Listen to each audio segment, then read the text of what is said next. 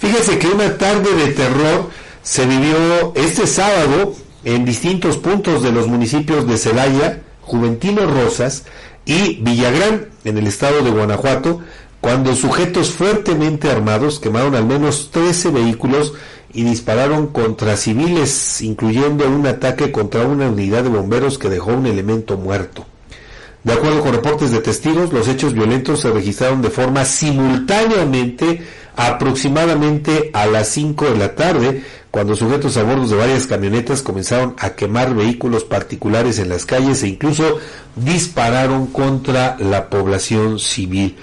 Uno de los hechos más lamentables ocurrió sobre la calle Mutualismo en la ciudad de Celaya, cuando los criminales abrieron fuego contra una unidad de bomberos que acudía a sofocar el incendio de un automóvil, matando a uno de los elementos identificado como Felipe Jiménez Sánchez, de 32 años de edad.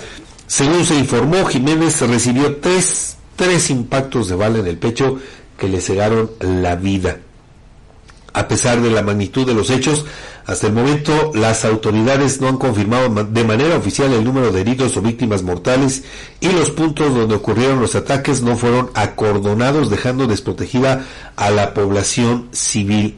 De acuerdo con versiones extraoficiales, estos actos de violencia estarían vinculados con la detención hace unos días de uno de los líderes del cártel de Santa Rosa de Lima apodado El Monedas, lo que habría desatado acciones de represalia por parte de este grupo delictivo en contra de las fuerzas de seguridad.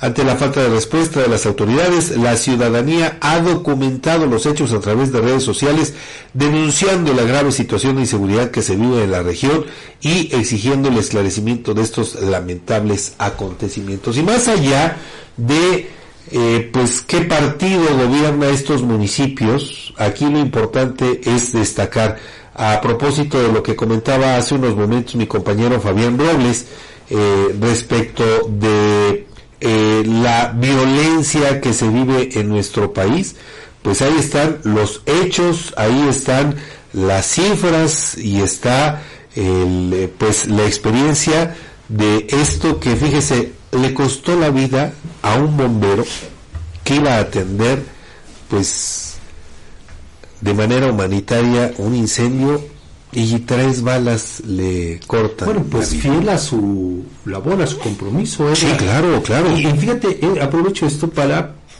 recordar porque me, me, estaban escribiendo hace un ratito, efectivamente, lo que sucedió en Petatlán. Así es en, este, pero aparte en Guerrero, en otra comunidad, ah, no recuerdo ahorita el nombre, donde pues con drones atacaron una comunidad. Así es. 30 personas perdieron, perdieron la vida. La vida.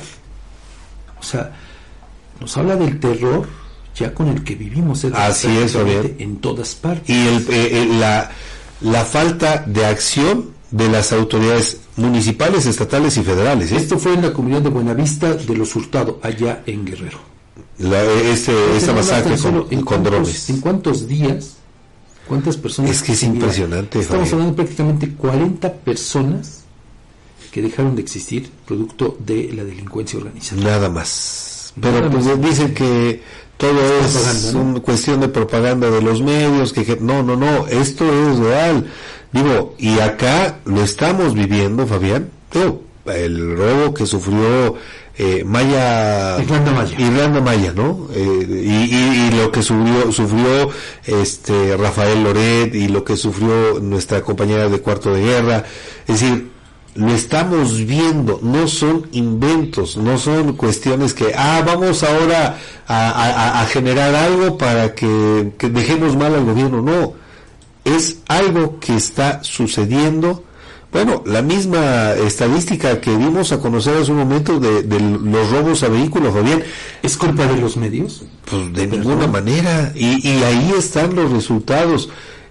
Solamente en los estados de México y Puebla, la mitad de los robos de vehículos de carga serán en estos dos estados. Y, la hora más, o, el, el, lapso de tiempo es entre las 5 y las 12, Fabián a plena luz del día. ¿Y es culpa de los medios? O sea, somos los medios los que queremos que les roben su mercancía a quienes transportan, porque al, final de cuentas es un trabajo honesto, honrado, Fabián.